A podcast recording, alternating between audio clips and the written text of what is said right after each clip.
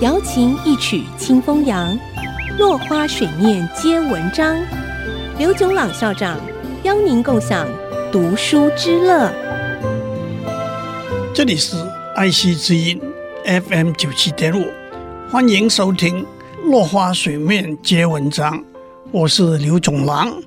今天我们要讲政府投资与公开募股。新创公司要募集基金。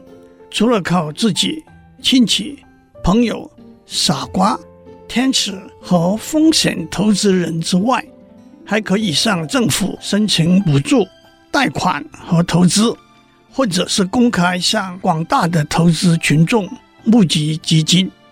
让我们先谈政府投资，让人民生活过得更好，是政府的功能和责任。其中一个环节。就是促进经济繁荣和增加工作机会，因此许多国家的政府都采纳了成立投资基金来协助企业发展的政策。投资基金可以推动特定领域的企业发展，例如近年的环保、能源、医药、生物科技等重要新领域的发展。也可以关怀特别需要协助的企业发展，如新创企业、传统工业、文创事业、中小型企业、弱势族群创立的企业等等。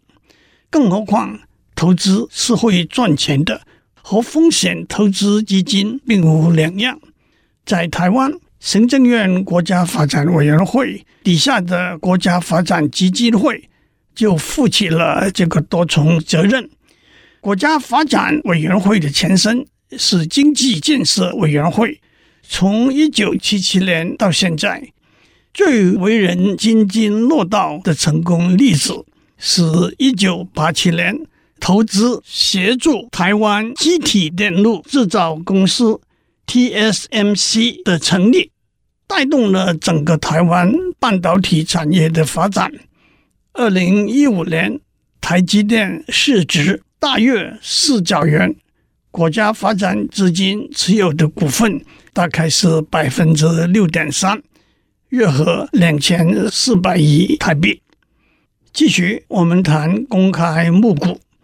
接下来的这一步是创业过程中突破性的一大步，因为不再是私领域的募集基金。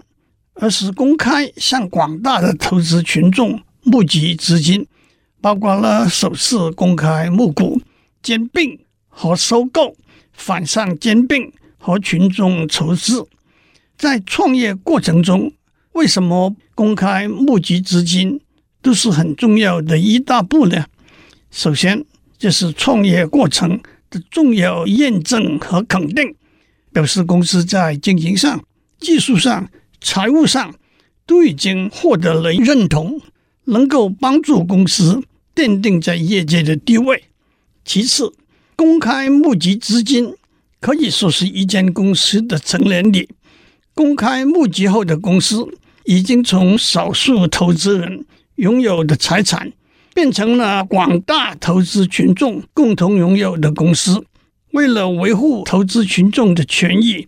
它的运作必须受到更严密的监督，在这当中，证券交易所和政府公部门必须扮演相当的角色，而一家属于许多投资人的公司，更应该特别注意公司的社会责任、环保、节能、賑灾、公益、教育、助弱扶贫，都是其中的落落大者。